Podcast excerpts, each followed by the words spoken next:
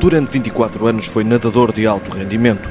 Depois teve nove como profissional de parapente e hoje em dia Américo Souza divide essa forma de voar com outra, mas que usa motores. Houve uma altura em que achei que os helicópteros reuniam, ou podiam reunir, consoante as áreas de trabalho que os helicópteros oferecem, podiam reunir várias, várias, vários know-hows que adquiri, desde as áreas das filmagens aéreas, da fotografia, até salvamentos, até tropas especiais, até coisas desse género. E é com os pés no ar que se sente bem. Sinto-me bem lá em cima, sinto-me muito bem, quer no ar, quer na água. São dois meios que desde pequeno sempre me consegui estar e sempre procurei estar.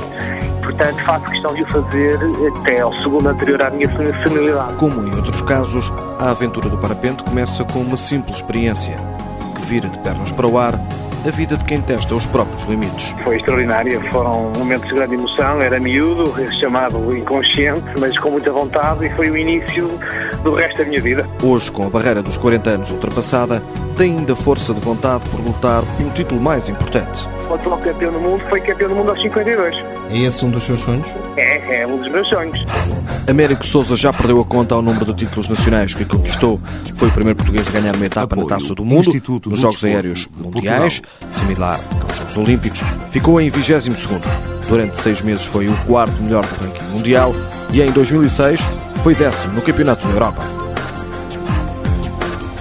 Apoio Instituto do Desporto de Portugal.